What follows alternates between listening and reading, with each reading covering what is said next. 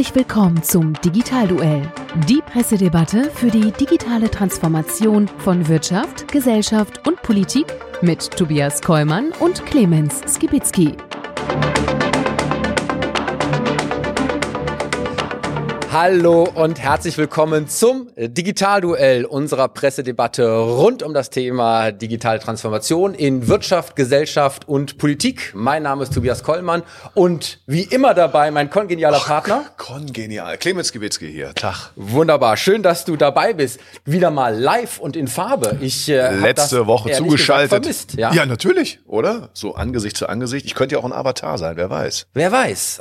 Aber wir sind an der Stelle doch äh, sicher, dass es diesmal real ist. Und äh, genauso real äh, gehen wir heute hier wieder in unseren Debattenring, wo wir uns spannende Presseschlagzeilen aus der abgelaufenen Woche in den verschiedenen Online- und Offline-Medien angeschaut haben. Natürlich zum Thema Digitalisierung. Und die wollen wir hier diskutieren und besprechen. Und die Besonderheit für die, die uns zum ersten Mal zuschauen, wir kennen die jeweils mitgebrachten Schlagzeilen des Partners, aber auch von unserem Gast vorher nicht und müssen entsprechend spontan in den Ring steigen, um uns hier die Argumente um die Ohren zu hauen. Das machen wir diesmal für Kalenderwoche 39 im Jahr 2021 und es ist die 26. Folge von unserem Digitalduell. Und natürlich stehen wir immer noch unter dem Eindruck der Bundestagswahl, denn es ist die erste Sendung nach dieser Wahl und äh, welche Auswirkungen wir hier ablesen können für die Digitalpolitik in unserer Zukunft für Deutschland und deswegen wollen wir das Ergebnis natürlich auch besprechen und haben uns dafür auch einen besonderen Gast einmal mehr direkt von Anfang an hier in die Sendung geholt. Es ist der liebe Oliver Grün, Präsident vom Bundesverband IT-Mittelstand. Und lieber Oliver, danke für die Einladung. Danke, dass wir hier sein dürfen. Und äh, sag doch mal ganz kurz, wer bist du und was machst du? Ja, erstmal sehr schön, dass ihr hier seid, beide live. Ich kann es bestätigen. Äh, ja, mein Name ist Oliver Grün. Ich bin, wie schon gerade gesagt, Präsident des Bundesverbandes IT-Mittelstand, aber auch Unternehmer oder eigentlich Unternehmer. Das heißt, äh, das eine ist ein Ehrenamt und Unternehmer bin ich sozusagen im Hauptamt. Habe ein Softwarehaus hier in Aachen. Wir haben derzeit 270 Mitarbeiter und machen Branchensoftware.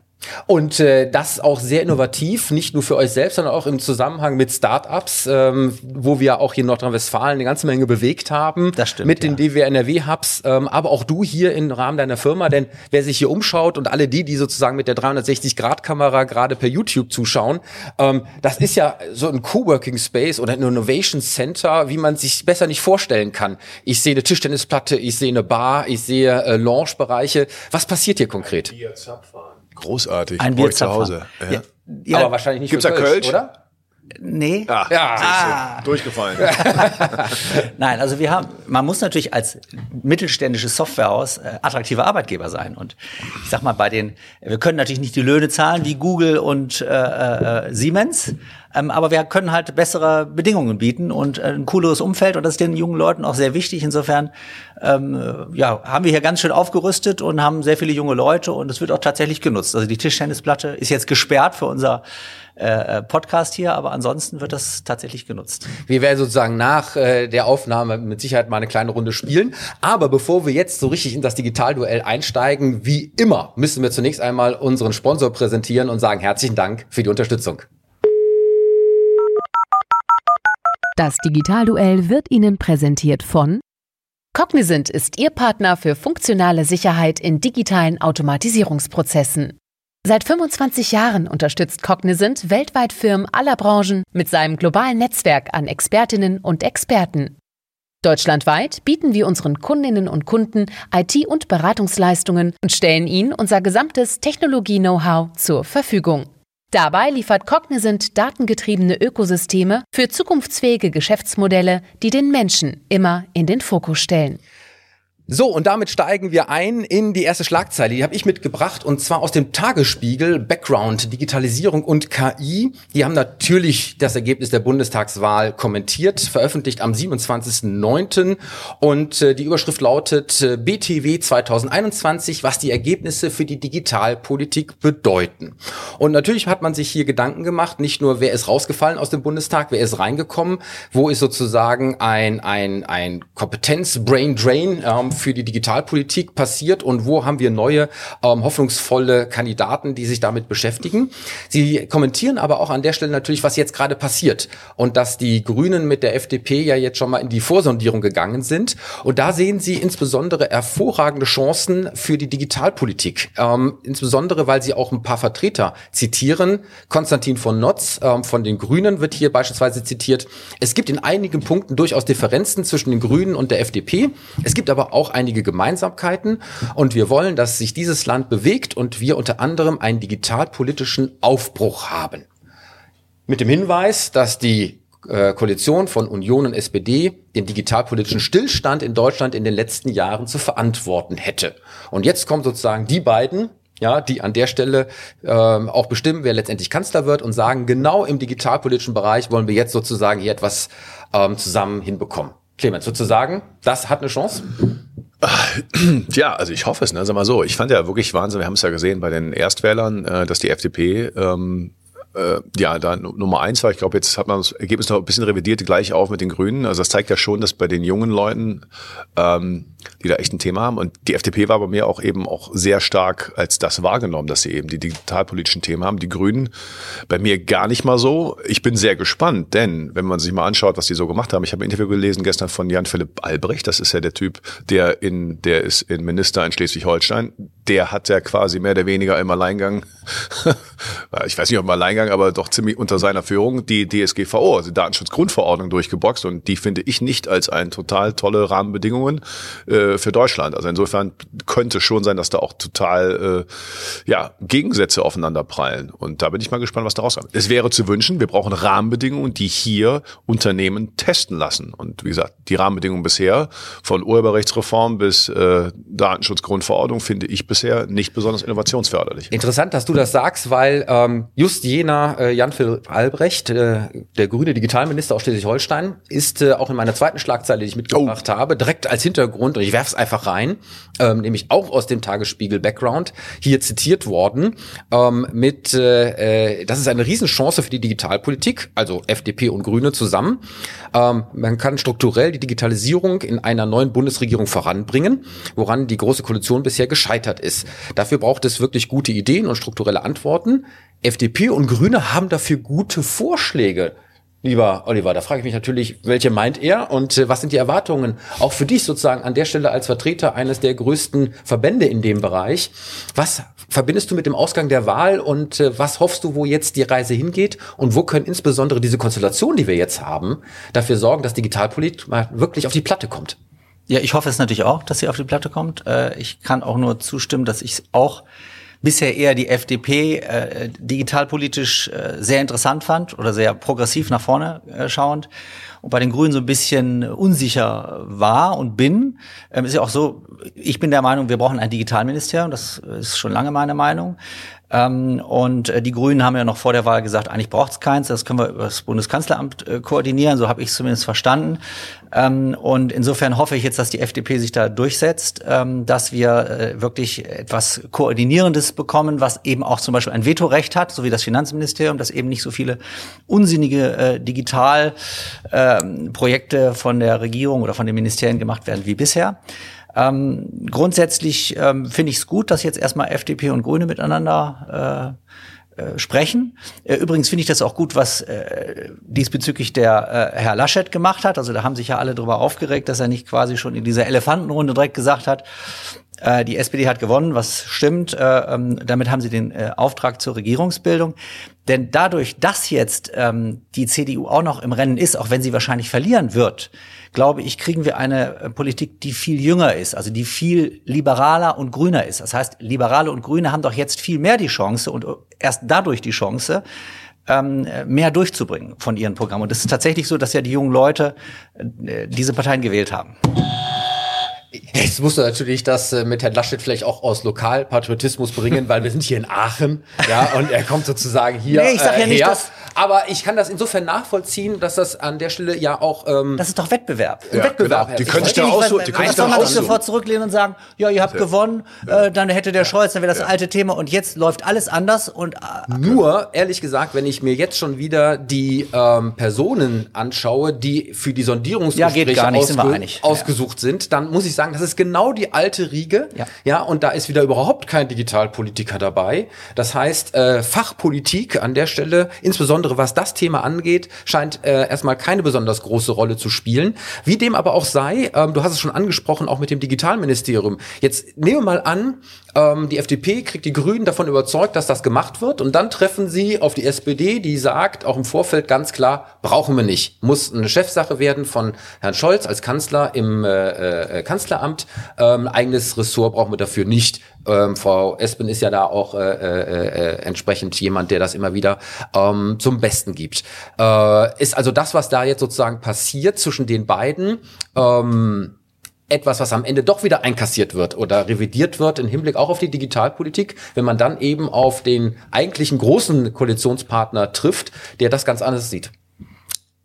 Da, das, wir können alle nicht in die Glaskugel gucken, aber ich glaube, es, es ist die Frage, wie wird das Thema nach vorne gesetzt? Wie wichtig ist es am Ende der FDP, äh, ein Digitalministerium durchzubekommen, um einfach äh, uns in der digitalen Transformation wirklich in eine andere Stufe zu bringen? Weil alle Vorschläge, es irgendwie doch wieder im Bundeskanzleramt zu koordinieren, werden aus meiner Sicht scheitern. Ähm, und auch zu dem äh, Beispiel eben mal mit der DSGVO Beispielsweise, ja, die DSGVO hat ja zum Beispiel in sich Erwägungsgründe, also sozusagen so Öffnungsklauseln, wo eigentlich äh, ein, ein Datenschutzbeauftragter auch mal äh, die Grenzen der DSGVO feststellen könnte und sagen könnte, also anonymisierte Daten kann ich aber verwenden äh, und äh, dann bin ich gar nicht mehr in der DSGVO. Da wird aber sehr viel Angst gemacht und wir Deutschen haben eben diese diffuse Angst vor Daten und ähm, also diese Chancenorientierung fehlt mir da total und ein Digitalministerium hätte die Chance, das alles zu bündeln. Ich meine, ähm, die DSGVO ist das eine, ähm, Lieblingsthema auch ja vom Clemens, äh, habe ich übrigens auch nochmal eine Schlagzeile zur Sicherheit heute mitgebracht. Ähm, aber äh, ich möchte noch mal kurz auf dieses Digitalministerium, weil in diesem Artikel, den ich hier mitgebracht habe, wird auch ähm, zitiert der Kollege von der äh, FDP, der ähm, Manuel Höferlin, der ja bei uns auch zu Gast war im Digitalduell, denn ähm, als seine Antwort auf die Frage, ob ein Digitalministerium jetzt eher mit Jamaika oder mit der Ampel wahrscheinlicher geworden ist, sagt er, das kann er ja noch überhaupt gar nicht sagen, weil am Ende entscheidet das wahrscheinlich eher eine Koalitionsarithmetik als die Fachpolitiker. Also die Antwort kann ich gar nicht verstehen, weil die CDU ja schon vorher gesagt hat, sie will ein Digitalministerium, die FDP will ein Digitalministerium, deswegen wird mit Jamaika viel eher ein Digitalministerium kommen als mit der Ampel.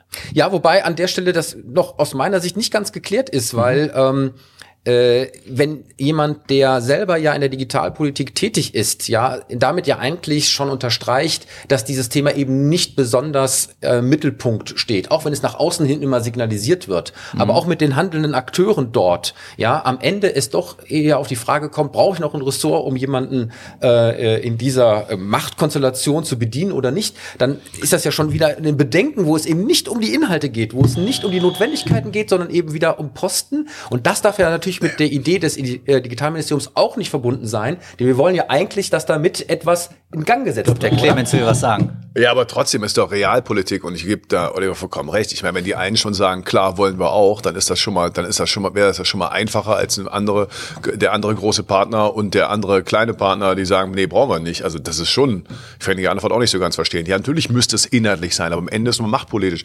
Ich könnte mir aber vorstellen, dass, guck mal, die FDP hat, was haben die, 11, irgendwas Prozent, äh, also die sind ja, die sind ja eigentlich im Verhältnis quasi 3 zu 1, ja, oder sowas, äh, gegenüber den anderen. Die haben, so, das heißt, die brauchen ja irgendeinen Verhandlungserfolg.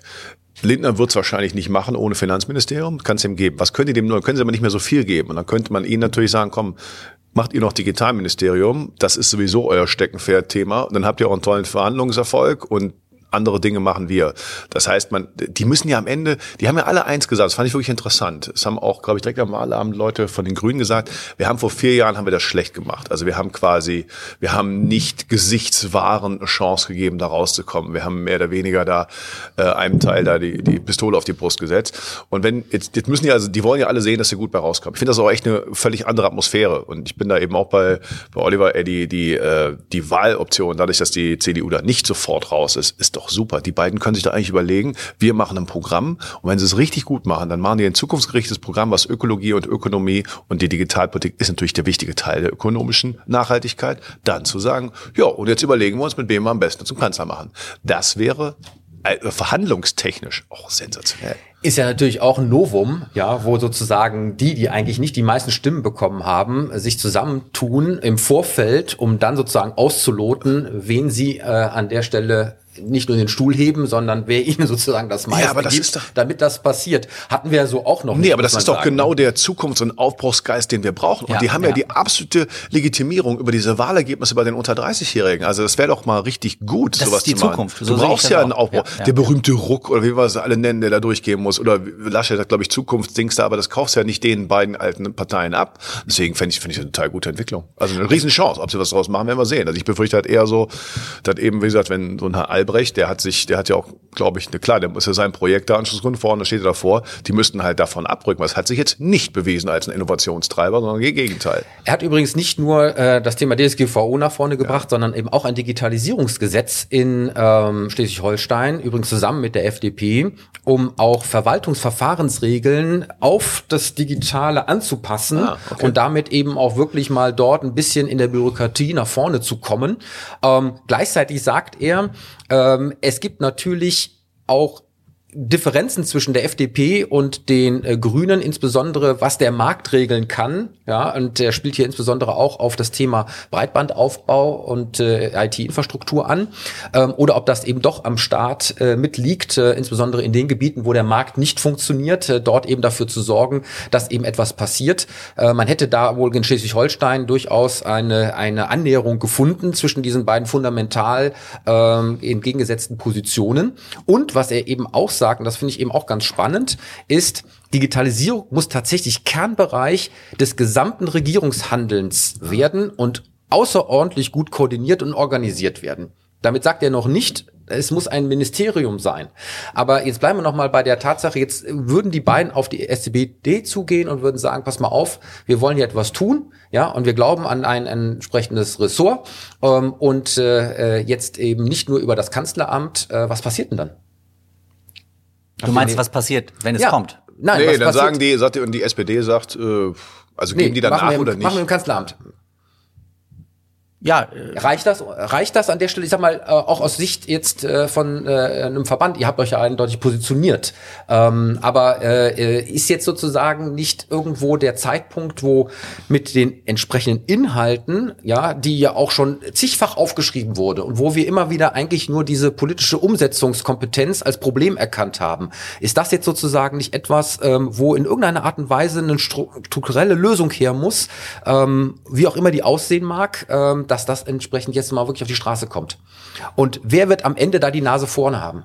Diejenigen, die sich im Vorfeld einigen und dann sozusagen sagen, so hätten wir es gerne, macht ihr mit, macht ihr nicht mit? Oder jemand, der als größerer Partner hinkommt und äh, jetzt mal seine Philosophie von so einer Verankerung dann eben auch mit an den Tisch bringt? Also ich glaube, wir sprechen hier in einer Blase, weil wir sind alle drei Digitalleute ähm, und wahrscheinlich die Zuhörer auch äh, zum Teil oder zum großen Teil. Ähm, meine Wahrnehmung im Wahlkampf war, dass Digitalisierung überhaupt nicht vorkam. Es kam ab und zu mal wie in einer Sonntagsrede vor. Ach ja, Digitalisierung brauchen wir auch. Im Keim der Trielle kam es vor.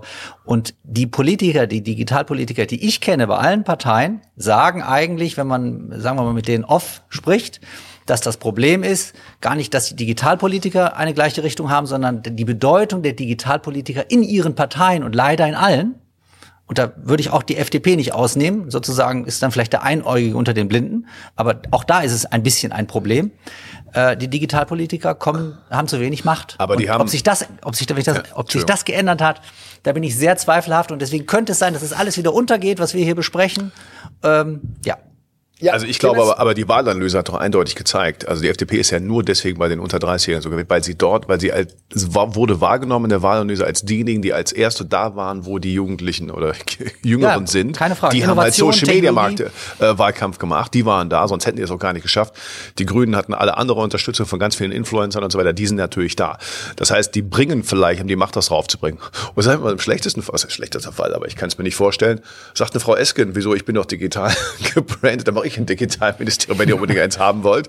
Ich weiß nicht, ob das dann so sinnvoll wäre, dafür kenne ich ihre Position nicht, so, äh, nicht genau genug, aber äh, das wird ein Thema werden. Das werden sich Grüne und FDP werden die nicht, die werden das nicht mehr unter den Tisch kehren lassen. Es wird, also ich bin ziemlich davon Ja, aber überzeugt. die Frage ist, ob es wieder Es irgendwo angehängt wird. Das ist meine Sorge, ja. Und dass es nicht wird. Also wenn es bei Herrn Scholz anhängt, wird es genauso prominent sein wie bei Frau Merkel äh, schätzungsweise, nämlich äh, ja, macht dann dann irgendjemand. Und nochmal, wer nicht am Kabinettstisch sitzt und das mit mit einer eigenen Bedeutung, wird keine Rolle spielen. Nein, du Das brauchst eine. Richtlinienkompetenz, du brauchst einen echten Haushalt und du am besten ein Vetorecht. Also beim Finanzministerium, einmal wenn man was machen will, muss man sagen, ach, ob der Finanzminister zustimmt, der hat ein Vetorecht. Und das wäre natürlich der, der super Schlag im positiven Sinne, wenn also auch ein Digitalministerium, egal wo es hängt, ein Vetorecht hätte, weil das auch ein Querschnittsthema ist wie Finanzen. Ja, die Frage wäre auch, ob ein Bundeskanzler, der das sozusagen sich zu eigen macht, äh, wenn es Herr Scholz werden würde, neben Außenpolitik, ja, und all den anderen großen Themen, wo ein, eine Führungsperson als Bundeskanzler ja dann auch stehen muss, ob er dann gleichzeitig, ich sag mal, auch die ganzen Digitalisierungsprozesse, ja, aber er ist in doch gar nicht als das in der ver- Verwaltung und bisher, oder? überall an Nein, der Stelle vergessen. hinbekommen. Deswegen will ich aber viel Hoffnung setzen auf die Aussage von Herrn Albrecht dort. Also wenn der schon sagt, das muss, ich habe Mhm. die Erfahrungen in Schleswig-Holstein, das würde ich dann wiederum sehr begrüßen, muss ich sagen. Wenn da einer sagt, ich habe Erfahrung, wie man das in überall die Prozesse einbindet, das fände ich schon mal hilfreich. Also wenn man den zumindest fragt. Übrigens mal. ist es an der Stelle ganz interessant. Er sagt in diesem Interview auch, ähm, dass es noch überhaupt nicht gesetzt sei, dass die FDP ein solches Digitalministerium Na, der bringt sich in- der bringt sich in würde. Stellung, Er bringt sich offensichtlich in Stellung, weil, ähm, ich zitiere, so viel Demut muss man vor solchen Regierungsbildungen haben, dass man zuerst ein inhaltliches Fundament baut und dann über die Fragen des Ressortzuschnitts und der Besetzung spricht. Und äh, gesetzt ist definitiv niemand. Sagt Ja, das er. ist Sagt er. in Stellung bringen. Das Ja, ist, glaube ich, ja, ziemlich klar. eindeutig. Aber nochmal, ich würde ja sagen, Fazit von ihm, also ich, wie gesagt, ich fand sein, sein Projekt da, hat er seine Leidenschaft Mhm. da ausgelebt, die anderen haben es nicht verstanden, deswegen haben wir diese, diese komische Datenschutzgrundverordnung, aber ich fände positiv an ihm natürlich, wenn er diese Erfahrung mit einbringt, wo er sagt, wir, wir haben, er ist ja wirklich im Management der Umsetzung dort Schleswig-Holstein offensichtlich drin, das fände ich ja schon mal hilfreich, also wenn man so jemanden einbinden würde, in wie, welcher Rolle auch immer. Übrigens kleiner äh, Service-Beitrag, auch aus dem Tagesspiegel-Background, den ich jetzt einfach nochmal mit dazu ziehe, 29.09. Ähm, die haben mal geschaut, welche digitalpolitischen Neulinge denn gerade bei SPD und Grünen jetzt an dem Start sind. Vielleicht auch äh, Namen, die man so noch nicht gehört hat, äh, die ich aber einfach nur mal ganz kurz hier reinspringen äh, lassen möchte. Ähm, es gibt nämlich jetzt auch mehrere Informatiker, die gerade bei der SPD äh, mit in den Bundestag gewählt wurden, wie beispielsweise den 28-jährigen Johannes Schätzle aus Passau, ähm, der an der Stelle äh, seines Zeichens sich schon mit Digitalisierung intensiv beschäftigt hat, weil er es auch äh, offensichtlich studiert hat. Ähm, der 30-jährige Tim Klüssendorf aus Lübeck, der auch das Thema Verwaltungsdigitalisierung und Smart City sich zur Aufgabe äh, genommen hat. Äh, Anna äh, Kasautsky, ähm, Digitalisierung und Datenschutz. Matthias Mieves, ähm, Wahlkreis Kaiserslautern, der hat übrigens bislang das Innovationsprogramm der Deutschen Telekom geleitet und ist jetzt im Bundestag. Ja, guck mal an. Das Innovationsprogramm von W. ja. und ähm, Huawei, der, der Huawei-Router vertrieben. ja, äh, äh, wie auch immer. Ähm, und äh, vielleicht äh, der bekannteste Name, äh, Kitchen Stories Gründerin äh, Verena Huppertz. Ja, äh, genau. äh, aus ja. äh, Trier, ähm, die jetzt natürlich äh, aus der Branche kommt, auch insbesondere Start-up-Thematiken auf der Pfanne hat. Ähm, es sind also ein paar dazugekommen ähm, und äh, das ist ja sicherlich an der Stelle durchaus sehr, sehr spannend ähm, und das gibt's übrigens auch äh, in den anderen ähm, Parteien, ähm, bei den Grünen. Mike Außendorf, nur mal mit Namen zu nennen, damit auch die äh, Zuhörer da draußen mal äh, wissen, wer da in Zukunft vielleicht etwas äh, äh, zu sagen hat. Der äh, kümmert sich insbesondere um KI, ja, ähm, und äh, ist da entsprechend mit positioniert. Ähm, Tobias Bacherle, ähm, auch jemand, der an der Stelle das Thema Digitalisierung hat und so weiter und so weiter. Also es hat sozusagen durchaus frisches Blut und das ist auch eine Hoffnung, Es sind oder? aber auch ein paar rausgeflogen. Ne? Ich habe gesehen, Nadine Nadine, Nadine Schön ist Schön, die war ja bei der CDU eigentlich relativ prominent gesetzt äh, für das Thema Hat das Digitalisierung. Buch ja Neustart, was ich äh, sehr spannend finde, geschrieben, mitgeschrieben. ja, genau. äh, äh, äh, Ann-Kathrin Riedle aus Berlin für Load äh, äh, als Vorsitzende tätig, hat es für die FDP nicht geschafft. Ähm, Thomas Jatzombeck von der CDU ist, ja wieder drin, drin. ja. Aber ich sag mal, das sind ja genug Namen, wo ihr jetzt eigentlich auch als Verband äh, mal drauf zugehen solltet, oder? Ja, also äh, natürlich haben wir, wir haben übrigens so eine Blitzumfrage gemacht jetzt unter un, un, unseren äh, Mitgliedern und tatsächlich sagen natürlich da 75 Prozent, sie wollen ein Digitalministerium, aber es sagt auch die Mehrzahl, das sind ja Wirtschaftsunternehmen, ähm, 60 zu 40, dass äh, eine Ampel besser wäre als äh, Jamaika.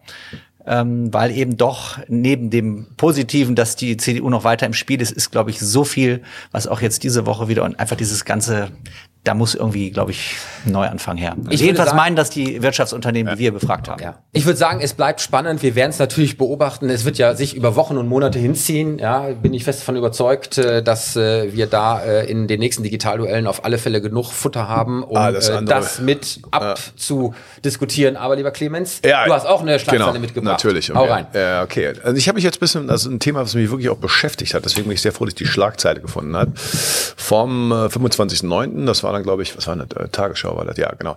Journalismus oder Populismus? Kindersendung Logo nimmt Rezo-Video unter die Lupe. Das fand ich sehr spannend, weil mich das wirklich, ähm, ich mich gefragt, sagen, okay, die Zerstörungsvideos des YouTubers Rezo lösen Diskussionen aus.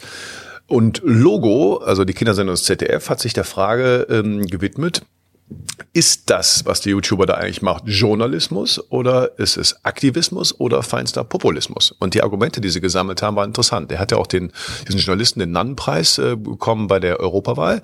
Und jetzt sind die Stimmen aber durchaus ausgewogener, weil die einen sagen, naja, der macht ja zwei Quellenprinzip, der recherchiert gut. Und der andere sagt, ja gut, aber der macht natürlich äh, eigentlich, äh, ähm, also er lässt viele Fakten weg, die halt nicht in sein Narrativ passen. Er beschimpft offensichtlich Leute, dass die halt nichts können, haben die Lack gesoffen und sowas, kommt da drin vor und äh, blendet einige Teile aus. Ja, der beschimpft den der Sendung, lässt den anderen Teil weg, dass er dann genug Redeanteil gehabt hat und und und. Und ich finde das wirklich eine spannende Frage, weil er natürlich weitaus mehr Reichweite und Impact wahrscheinlich hatte als äh, die meisten klassischen Medien bei den bei den bei den ganzen ähm, bei den zumindest bei denen, die in der Zielgruppe sind. Und ich würde glaube ich eine entscheidende Frage. Journalisten haben ja meist einen Kodex, also die könnten also was was Rezo und andere Influencer haben sich ja sehr viele, sagen wir mal, nicht nicht alle ausgesprochen, aber auch sehr klar für die Grünen ausgesprochen. Und äh, da muss halt nie Werbung stehen oder Wahlwerbung wie bei bei öffentlich-rechtlichen. Private könnten sich ja glaube ich auch mit Empfehlungen für Parteien äußern, tun sie aber nicht aufgrund des Pressekodex. YouTuber, die aber viel, viel mächtiger sind mittlerweile als viele klassische Medien, haben natürlich so etwas nicht. Und deswegen glaube ich, finde das eine echt gesellschaftliche Frage, ob man das eigentlich tun müsste. Was, was ist das eurer Meinung nach? Wie kann man das eigentlich, also regeln? Weil ich finde es schon, es ist nicht ganz ehrlich, sich hinzustellen, zu sagen, ich recherchiere ja total gut, ja. Also ich bin hier der Unabhängige, aber eigentlich gibt er klare Wahlempfehlungen. So, wie lösen wir das oder wie müsste man das regeln? Also ich habe da an der Stelle, äh, weil wir das ja auch schon mal in der Sendung hatten, du wirst dich erinnern, äh, mit dem Thomas Knüver, ähm, ja, kurz Ja, andiskutiert. Äh, ich habe da ja äh, immer auch so mehrere äh, Perspektiven drauf. Das eine ist tatsächlich, welche Bedeutung digitale Medien haben, um auch in den gesellschaftlichen und den politischen Bereich einzuwirken, ja, über die lustigen Videos hinaus auch mal so eine Auseinandersetzung zu haben, was von den Parteien aus meiner Sicht immer noch unterschätzt wird. Total unterschätzt. Ähm, auch wenn das äh, äh, Rezo-Thema jetzt, äh, als es zum zweiten Mal gespielt wurde, aus meiner Sicht auch mit den Zugriffszahlen ja nicht so exorbitant erfolgreich war wie das erste. Das heißt, dieser Neuigkeitswert ähm, hier aus YouTuber-Sicht so etwas zu tun, war schon nicht mehr ganz so elementar wie beim ersten Mal. Nee, nee, nee. Wir wir haben nach dem ersten Video gesprochen, ne? Ja, ja, Nur, ja, ja, ja. So und da, ich, so und das haben wir an der Stelle ähm, ja diskutiert. Ich habe an der Stelle aber noch was anderes, was mir da spontan zu einfällt, nämlich die Frage: ähm, Haben die Parteien auch im Wahlkampf eigentlich die Macht der sozialen Netzwerke wirklich erkannt und gespielt?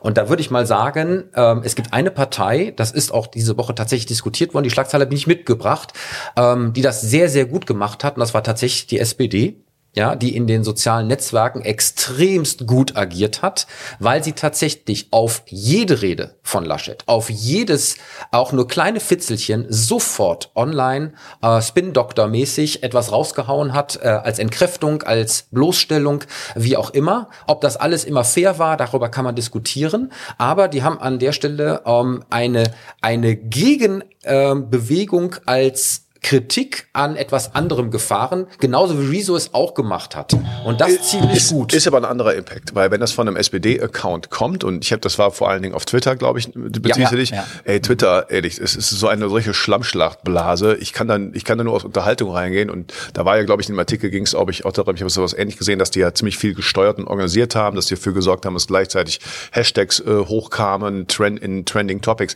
Aber die Twitter-Blase ist nun wirklich, glaube ich, die mit dem wenigsten Impact, weil da sind sowieso die Leute, die sich damit beschäftigen. Viel interessanter ist da für mich, wenn das, wenn es von der SPD kommt, ist es ja eigentlich klar, von wem es kommt. Aber wenn halt die YouTuber und Instagrammer, TikTok-Leute, die halt diese ganzen Creator, wie man sie auch immer nennen mag, äh, also was die machen, ist ja eine ganz neue Form. Und sie müssen, wenn sie Produkte haben, wird es als Werbung gekennzeichnet. Wenn sie hier ihre Meinungsäußerungen machen, dann ist das eben auch etwas. Aber wenn ich das so, so, ich sag mal, tarne, als wäre Journalismus, dann ist das eine andere Frage. Dann ist das eigentlich auch ein medienrechtliches Thema und so weiter, weil das nämlich nicht ich- eindeutig ist, von wem man da kommt. Ja. Also- also- das ist etwas, ich habe noch gar keine abgeschlossene Meinung dazu. Ich merke nur, irgendwas stimmt da nicht. Natürlich kann jeder sich frei äußern. Aber eben so zu tun, die haben alle nicht recherchiert, ich habe das ja, ich bin eigentlich Journalismus. Naja, Aber das haben wir doch eigentlich in allen Bereichen, wo äh, Digitalisierung kommt. Sozusagen die neue Welt und die alte Welt sind nicht wirklich gesynkt. Ja, also in der alten Welt gibt es viele, viele Regeln äh, oder Kodexe, Journalismus. Äh, und in der neuen Welt, äh, beispielsweise bei den YouTubern, gibt es das eben nicht. Und insofern wird sich das wahrscheinlich mit der Zeit regeln, dass es sich angleicht, aber im Moment ist es ungerecht, äh, würde ich auch so empfinden. Ich kann nur sagen, bei meinen Kids oder so, die kennen alle diese YouTuber. Klar. Ich kenne die gar nicht mehr, also ähm, bin ich auch schon zu alt. Äh, Rezo natürlich schon, aber es gibt halt wirklich da eine, eine auch wieder eine andere Welt. Und wenn da natürlich äh, äh, viel freiere Regeln gelten als, sagen wir mal, in der klassischen äh, journalistischen Medienwelt, ähm, äh, dann ja, aber dann ist das eben so. Aber dann müssen und ich glaube, das ist das, was auch äh, Tobias sagt. Dann müssten es sehen ja alle, dass es so ist. Also müssten eigentlich auch die die Akteure auf den äh, Parteienseiten oder so CDU also es eben auch nutzen und das können sie. Also die Regeln gelten ja für alle, dass man eine freie Meinungsäußerung macht.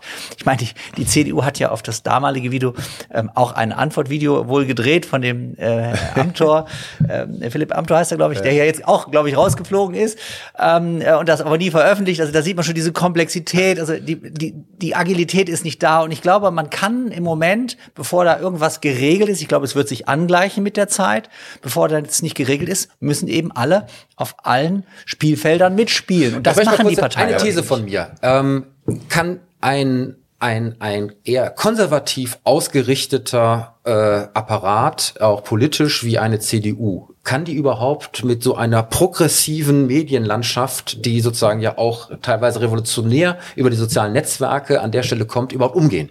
Oder ist es sozusagen vielleicht sogar etwas prädestinierter für die, die aus äh, anderen politischen Lagern kommen, die da so auf, An auf Angriff getrimmt sind, etc. pp. Hat das also sozusagen auch vielleicht eine Passgenauigkeit im Hinblick auf grundsätzliche politische Einstellungen? Ist mal eine These. Also die Tatsachen sind so her, dass sie es bisher nicht können und nicht konnten. Also und ich glaube, sie haben es auch ehrlich gesagt nicht richtig verstanden. Sie haben es nicht verstanden, aber die Frage ist auch, müssen Sie es komplett selber machen? Oder gibt es Influencer, die Aber das ist ja genau der Unterschied. in- Deswegen. In Anführungsstrichen Dritte, in, in Anführungsstrichen Dritte. Ne? Das ist ja genau das, was du ja auch kritisierst. Eigentlich ist es Dritte, aber ist es wirklich Dritte oder ist es ganz klare Wahlempfehlung oder Wahlwerbung indirekt? Ähm, insofern, äh, ich- aber ich man, noch man was muss einfach anderes. mit, den, mit Ich- diesen äh, Dingen agieren. Ich kritisiere noch was anderes, weißt du, wenn jetzt, es gab ja, es gab ja immer schon einen Aufruf von Künstlern, was ich da damals, bei Willy Brandt war das ja sehr stark, es gab es auch immer wieder. Jetzt glaube ich, Herbert Grönemeyer hat jetzt auch so ein Video gemacht und hat sich, sagen wir mal, sehr indirekt für die, na, schon direkt eigentlich eher für die Grünen äh, da engagiert. Oder die und, und, und. ganzseitigen Anzeigen in den Tageszeitungen, Ja, äh, das- wer hier wen wählen möchte. und Jo, das, ist empfiehlt, aber, das Ja, ist das aber ist alles ja fein. okay. Ich fand nur bei dem Rezo-Video, finde ich wirklich mediengeschichtlich, also einen historischen Meilenstein, weil er erweckt die ganze Zeit den, Den Anschein, journalistischen Andruck. ich recherchiere ja. Und das ist was anderes als, hey, ich bin übrigens der Meinung, Welt die und die. Das kannst du machen, das ist freie Meinungsäußerung und du hast halt eine Riesenreichweite. Aber so zu tun, deswegen war die Frage dieses Artikels, ist das Journalismus, ist es Aktivismus oder ist es Populismus? Und ich finde, dass das müsste man klären. Ich bin ja wirklich kein Regelweltmeister, ja. Aber ich finde, dann müsste man eigentlich auch dafür sorgen, dass das gerade den Teenagern, die das gerade noch nicht so gewohnt sind, dass das denen klar gemacht wird, dass das hier ein Unterschied Aber ist. apropos Regelweltmeister, darf ich auch mal eine Schlagzeile? Ja, natürlich. Kurz, ein, ein Aspekt noch, ja, ein Aspekt noch. Ähm, ich habe mich halt an der Stelle noch was gefragt. Ähm, welchen Impact hat so ein Video tatsächlich bei der jungen Bevölkerung mit Sicherheit? Aber wir kennen ja alle die Statistiken. Der Anteil der Erstwähler war bei knapp fünf Prozent. Ähm, Darum geht's auf die nicht. gesamte Wählerschaft. Moment, Moment. Ich weiß, dass du darauf nicht hinaus willst, aber ich sage einfach mal an der Stelle auch. Ähm, die, die, die Frage von, von auch Parteien, die sozusagen ihr Wählerspektrum eher in den älteren Semestern ja hauptsächlich sehen, und das ist ja bei den Konservativen so, ja, dass die an der Stelle vielleicht auch sich sagen, lass das mal an der Stelle vielleicht von uns nicht unser Steckenpferd sein, weil es adressiert ja sowieso nur eine Minderheit, die nicht an der Stelle für uns Also, Letzter Hinweis. Wahlausschlaggebend Letzter ist. Hinweis. Du hast ja erwähnt, dass die SPD das offensichtlich viel, viel besser gemacht hat. Die sind, die SPD hatte, glaube ich, den, den höchsten Anteil bei den gerade älteren Generationen und war ja bei den Jungen überhaupt nicht erfolgreich. Das war, die sind ja, die Anteil der, der größeren Parteien ist ja bei den unter 30-Jährigen, äh, die sind ja weit hinter denen zurück. Also das Ja. heißt, äh, ob die jetzt da selber drin sind, das ist überhaupt nicht die Frage. Und ob das wahltechnisch richtig ist, es hat aber Einfluss. Guck mal allein den Einfluss. Die Story, das Narrativ, was wir eben mal so äh, eben mal eingeworfen haben, da sind die beiden, die bei den Jungen gewählt werden, die haben die Legitimierung durch die jungen Wähler bekommen. Alleine das rechtfertigt ja schon den Impact. Ja, aber die Taktik von der SPD war ja eine andere, nämlich mit ihren ganzen ähm, Eingaben, die sie darüber gespielt haben, ja auch die normalen klassischen Medien zu füttern, ja, mit Hinweisen darauf, dass Ja. da sozusagen Laschet einen Fehler nach dem anderen macht. Und damit ist er ja auch auf eine Bahn gekommen, ja, wo er es nur sehr, sehr schwer hatte, wieder rauszukommen. Aber an der Stelle würde ich sagen, ähm, eine berechtigte Frage, wie man mit so etwas umgeht Spannend, ja. ähm, und spannend auch. Ich denke mal, der eine oder andere Medienrechtler äh, wird sich da in Zukunft mit befassen ähm, und wir werden es weiter beobachten. Aber lieber Oliver, du hast uns auch eine Schlagzeile Ja. mitgebracht und du hast schon, du scharst schon mit den Hufen. Von daher ähm, hau rein. Ja, also ich habe auch eine vom 28.09. von T3N. Die Schlagzeile ist USA beginnen damit, Technik von Huawei und ZTE zu vernichten. Also es geht hier darum, dass tatsächlich die Mobilfunktechnik von Huawei und ZTE in äh, den USA ausgebaut wird. Das heißt also, äh, die, äh, da gibt's Staatshilfe und zwar ähm, die, den US-Steuerzahler wird das 1,9 Milliarden Dollar kosten. Ähm, und äh, es wird einfach brutal äh, die äh, aus den US-Netzen quasi diese Technologie ausgebaut. Ähm, und äh, ja, ich finde das ein sehr, sehr interessantes Thema. Es gibt natürlich auch in den USA die Gegenmeinungen, die es natürlich äh, hier äh, erst recht gäbe. Äh, äh, Stephen Barry zum Beispiel von einer Industriegruppe sagt eben, das Herausreißen und Ersetzen der Ausrüstung in zum Beispiel ländlichen Netzen dem Versuch gleichkomme, ein Flugzeug mitten in der Luft neu aufzubauen. Ähm, aber die Amis machen es eben einfach. Äh, dazu fiel mir dann natürlich sofort ein, letztes Jahr ging ja auch die, durch die Presse, dass China westliche Software aussperrt. Das heißt also ähm, auch Hardware. In drei Jahren sollen in allen Behörden in China äh, ähm, Windows und westliche äh, Software und Hardware ausgebaut werden. Und meine Frage im Prinzip ist, ähm, ist das jetzt Protektionismus? Äh, ist das falsch oder ist das richtig? Ähm, äh, meine persönliche Empfindung ist natürlich, dass es jedenfalls richtiger ist, als gar nichts zu tun, wie wir das machen. Ja, bei uns ist es so, ich hatte eben schon den kleinen Nebensatz ge gemacht, dass ein äh, staatlich äh, zumindest äh, besetzter äh, äh, Konzern wie äh, Telekom weiterhin Huawei-Router verkauft, anstatt zum Beispiel gute deutsche Produkte wie Fritzbox, kennen wir alle.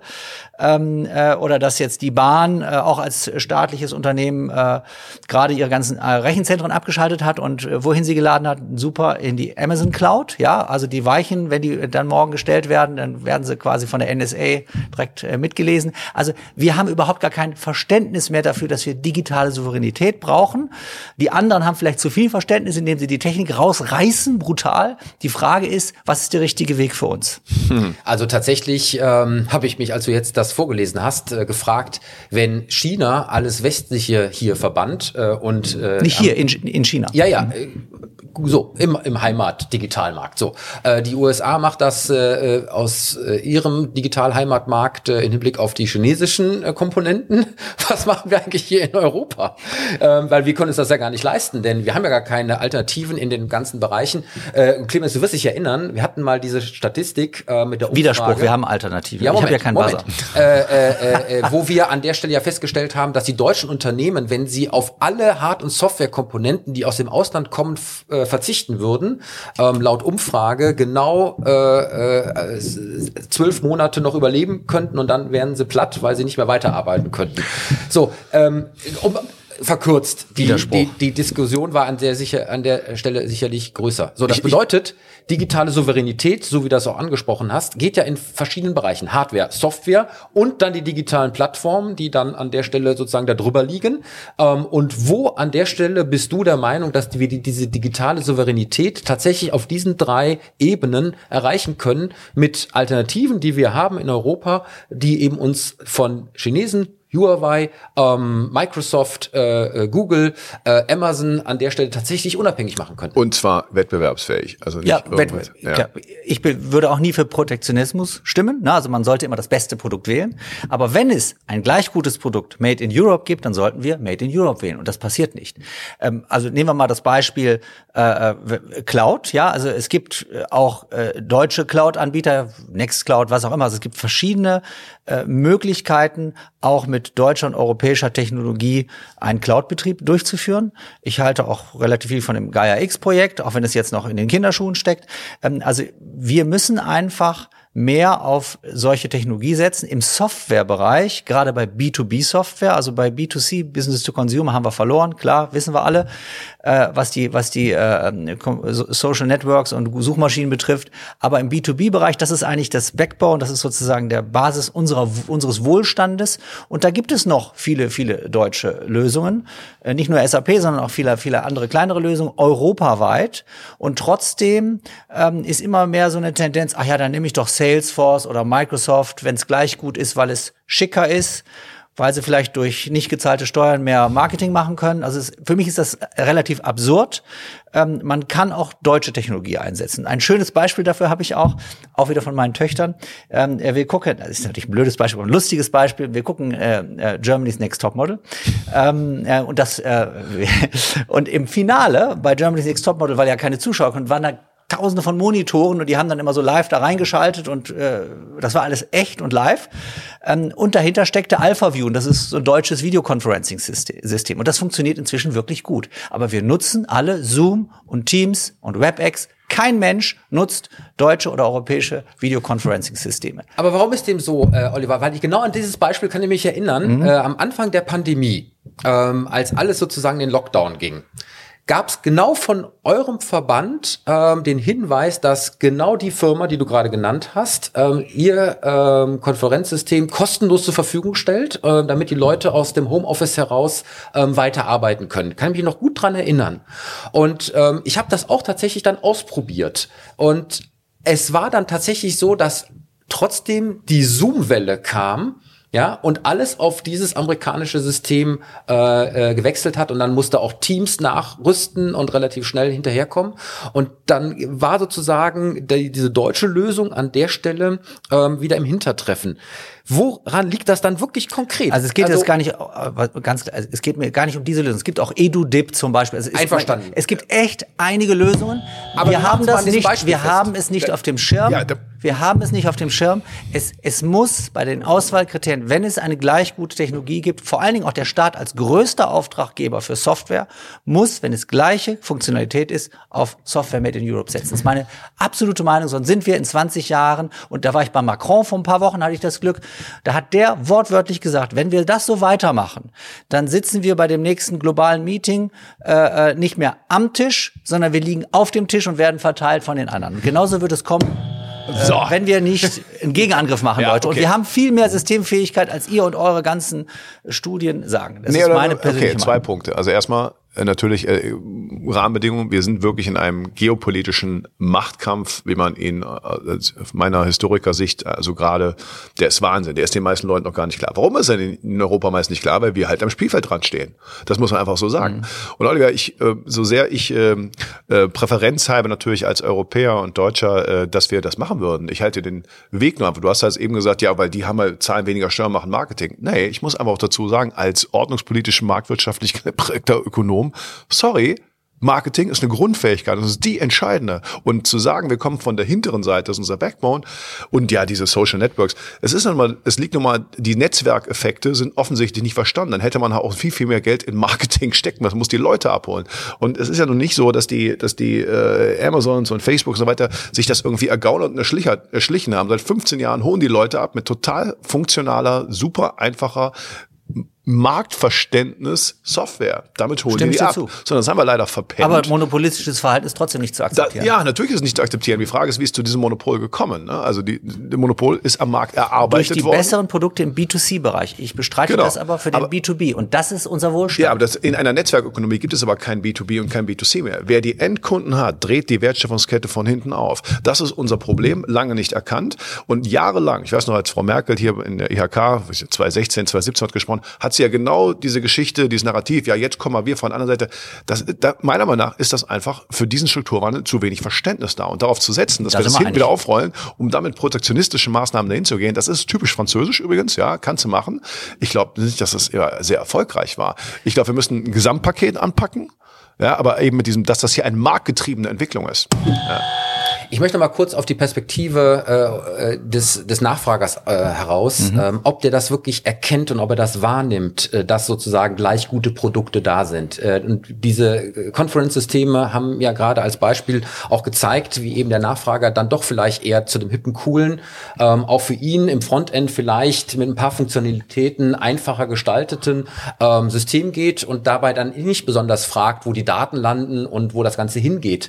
Ähm, und ich sag mal, welche Erfolgsstories gibt's denn dann da auch für die äh, deutsche Software-Szene in dem Bereich? Und jetzt, das ist jetzt wirklich an der Stelle ähm, nicht fies gemeint, aber ich habe noch eine Schlagzeile, die ich jetzt reinbringen ja. muss. Und das haben wir diese Woche ja auch alle wieder mit Kopfschütteln gesehen. Der digitale Führerschein. ja, aus der Süddeutschen Zeitung, 29. September, nutzlos, unsicher und schon wieder kaputt. Mit dem digitalen Führerschein auf dem Smartphone sollte alles leichter werden, doch nach nur wenigen Tagen gibt die App den, äh, App den Geist auf und es häufen sich die Beschwerden. So, wurde von Andreas Scheuer groß präsentiert, ja, endlich mal hier ähm, äh, äh, E-Government und Digitalisierung für äh, Verwaltung. Und ähm, Gebaut hatte die Anwendung eine völlig unbekannte Digital Enabling GmbH, ein Tochterunternehmen der immer auch genauso wenig bekannten Esatus AG aus Langen in Hessen und offensichtlich an der Stelle vollkommen fehlkonzipiert, ähm, funktioniert nicht. Wenn die Lasten kommen, bricht das System zusammen. Sicherheits- und Vertrauensfragen äh, wurden nicht ausreichend geklärt ähm, und man wurde äh, äh, erstaunt darüber aufgeklärt, dass das Ganze auf eine Blockchain-Technologie äh, basiert, die an der Stelle vollkommen unsinnig sei, äh, wie die entsprechenden Experten herausgestellt haben. Also ähm, das ist ja wieder so mal so ein schönes Beispiel, wo man eine ganze Menge aufbauen kann. Ja, und ihr tut das ja auch ähm, für, für den IT-Mittelstand.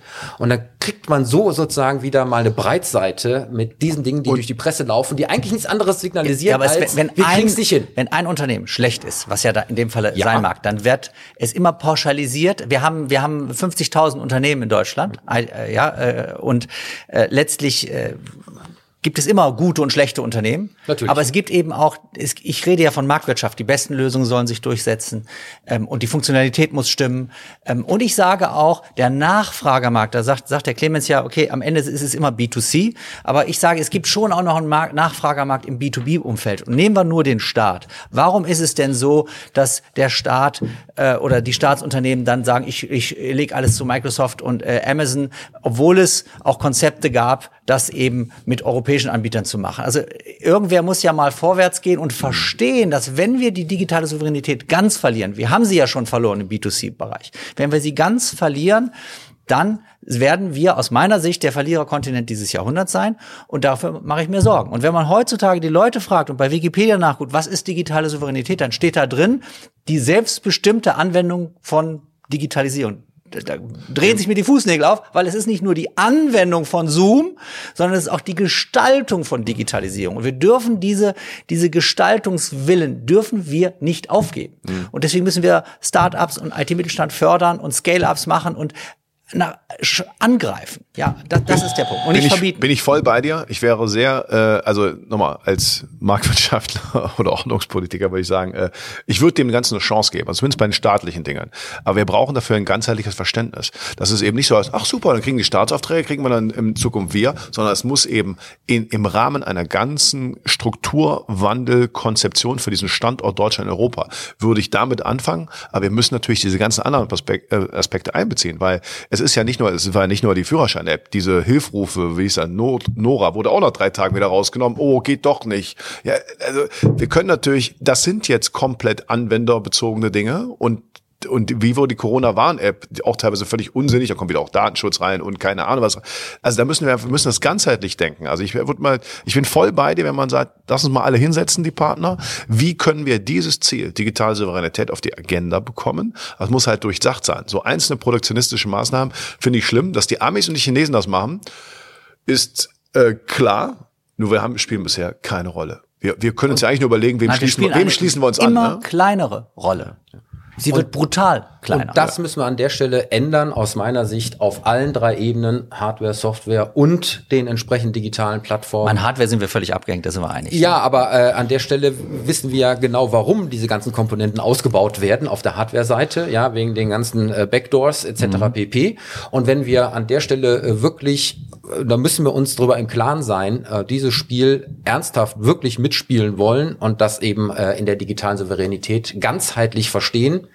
dann gehört das an der Stelle auch mit dazu. Wir werden das weiter beobachten, insbesondere weil das sicherlich auch ein politischer Auftrag ist, der aus meiner Sicht jedoch nicht nur aus äh, Deutschland heraus, sondern sicherlich dann für ganz Europa gespielt werden muss. Ähm, etwas, was wir sicherlich uns weiter anschauen müssen. Aber ich, äh, es tut mir echt leid, äh, äh, Männer, aber wir sind schon wieder am Ende der Sendung angelangt. Die Zeit ist mal wieder verronnen, wie es so schön heißt. Und äh, ich hoffe, dass sich diese Sendung mal wieder sehen und hören lassen konnte für euch da draußen. Und lieber Clemens, wann gibt's denn die neue Folge? Am Sonntag, überraschenderweise. Natürlich wie immer sonntags auf, auf YouTube, auf www.digitalduell.de sind natürlich auch zu finden, auf Twitter, auf Facebook. Instagram sogar, ne? Also, aber nicht als Video, sondern eben nur mit unserem Bildchen. Also überall natürlich, wo man uns sehen und hören kann. Hören explizit auf allen äh, Podcast-Kanälen von Spotify bis dieser und auf YouTube. Und ich glaube, bei dem Office lohnt es noch viel mehr. Und da schauen wir einen schönen Garten hier äh, von der Grün Software, hier den unheimlich coolen Raum. Also vielen Dank nochmal, äh, Oliver, dass wir hier sein durften.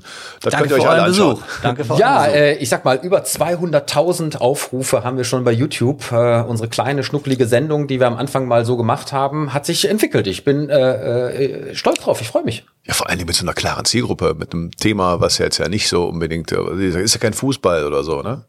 Noch ja, nicht. ich hoffe, dass wir an der Stelle wirklich äh, qualitative ähm, Diskussionen führen, die dann auch für euch da draußen den einen oder anderen Hinweis für äh, eure Praxis und euren Alltag mit äh, beinhaltet. Ähm, und äh, natürlich wäre diese Sendung nicht möglich äh, ohne die entsprechende Unterstützung unserer Partner. Da ist wie immer zu nennen Gebhard Media, Deutschlands führender und innovativer Podcast-Producer, die liebe Shirin de Bruyne, Unternehmerin und Kommunikationsexpertin mit Persönlichkeit. Wir bedanken uns bei unserem Sponsor Cognizant Deutschland, ihr Partner für die digitale Transformation. Und wir bedanken uns natürlich, und das ist gerade schon gefallen, bei Oliver Grün, uns ganz herzlich ähm, für die Gastfreundschaft hier in diesem schönen Ambiente. Last but not least, unsere Titelmelodie kommt von musicfox.com. Damit habe ich doch eigentlich schon alles gesagt, lieber Clemens. Oder habe ich etwa etwas vergessen? Ich glaube, du spekulierst darauf, dass ich jetzt hier sage, dass du das Betthopfer nicht vergessen darfst. So ist das. Ah, Mensch, und ich bin froh, dass du mich an der Stelle nicht enttäuscht, denn am Ende haben wir immer noch mal so ein bisschen was zum Schmunzeln ähm, als kleinen Abbinder von unserer Sendung. Und wusstest du, lieber Clemens, ähm, wie man ein äh, selbstfahrendes Auto äh, schlicht und ergreifend äh, kalt stellt und äh, äh, fesselt und nicht mehr zum Weiterfahren äh, animieren kann? Äh, Internetzugang abschalten? Keine Ahnung. Nein? Olli? Mit einem Salzkreis. Was? Ja, so, das muss man erklären. Die Schlagzeile kommt aus T3N und hat eigentlich gar nicht erstmal was damit zu tun, sondern heißt Saugroboter im Teppichgefängnis. Die Streifen im Muster äh, von äh, den entsprechenden Auslagen werden zum Problem für die Teppichsaugroboter. Denn äh, wir wissen alle, die haben Sensoren und diese Sensoren sind dazu da, eben den, das Umfeld zu erkennen, nämlich Objekte, aber auch Kollisionsschutz und Absturzschutz, beispielsweise bei einer Treppe. Wenn man jetzt einen Teppich im Wohnzimmer hat mit zu starkem Muster, insbesondere was so Kacheln angeht, ja, Schachbrettmuster, dann werden die in ein Feld fahren und bleiben da drin gefangen, weil sie bei jeder Berührung von diesem Streifen denken, dahinter geht's eben abwärts und sie fahren nicht mehr weiter. Da gibt es sehr, sehr schöne Videos und äh, das ist sehr, sehr spannend, weil damit eben an der Stelle so eine äh, äh, Roboter äh, Geschichte eben sehr, sehr schön ad absurdum geführt wird. So, aber in diesem Artikel, und das fand ich eben jetzt sehr, sehr spannend, ist, dass es so ein Phänomen tatsächlich auch bei selbstfahrenden Autos gibt. Nämlich folgendes. Es gibt den magischen Kreis aus Salz, der ein Auto mit Selbstfahrfunktion einsperrt, so dass er sich nicht mehr von der Stelle bewegen kann. Und zwar braucht man nur mit Salz ausgelegt eine durchgezogene Linie und da drumherum nochmal eine gestrichelte Linie zu streuen und schon ist dieses Auto vollkommen aus dem Verkehr genommen, denn die gestrichelte Linie signalisiert dem Fahrzeug eine Überfahrtsmöglichkeit, während der durchgezogene Kreis im Inneren signalisiert, dass man diese Linie nicht berühren darf. Und damit kommt das selbstfahrende Auto und die entsprechende Software und die KI nicht zurecht und bleibt schlicht und ergreifend stehen und kommt nicht mehr raus aus diesem Kreis. Und warum Salz? Also ich meine, weil es reflektiert, äh, hätte weil, auch Farbe Ja, weil es eben sozusagen äh, die weiße Farbe ist einerseits und weil es eben tatsächlich auch offensichtlich mit den Kristallen ähm, äh, sehr stark reflektiert. Äh, was also ein sehr Ton. spannendes Hupfall, wie nennt ihr das? Betthupfall, Betthupfall genau. Aber schon ziemlich kompliziert, aber jetzt, ja, wo ich es verstanden habe, okay. Genau. So, und damit sage ich mal, am Ende kriegst du äh, die ganze moderne Digitalisierung digitalisierte Welt an der Stelle doch einfach mal leicht aus den Angeln gehoben mit Salz. Übrigens hat Elon Musk dieses Kuriosum auch äh, schon festgestellt und musste zugeben, dass äh, Model 3 ja, von Tesla auch in diese Falle geraten würde. Erst das Full Self äh, Driving äh, System würde es nicht mehr austricksen. Da gibt's aber eine andere äh, äh, Schranke. Wenn man nämlich einen Ring aus Verkehrsleitkegeln um das Auto stellt, auch dann würde es nicht mehr fahren. Man weiß ja genau, was man machen muss. So. Gut. So ist es und äh, da haben wir wieder was gelernt aus der großen weiten Welt äh, der kuriosen Internetgeschichten und damit darf ich die Sendung wie immer beschließen. Ich bedanke mich bei allen, insbesondere bei euch da draußen fürs Zuschauen und Zuhören und beende die Sendung wie immer mit macht es gut, macht es digital und bleibt gesund. Tschüss. Ciao.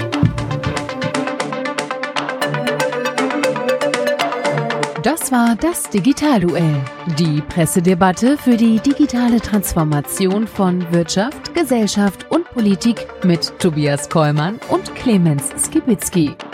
Alle Folgen dieser Sendung finden Sie auf unserer Webseite digitalduell.de, auf allen bekannten Podcast-Plattformen und natürlich bei YouTube.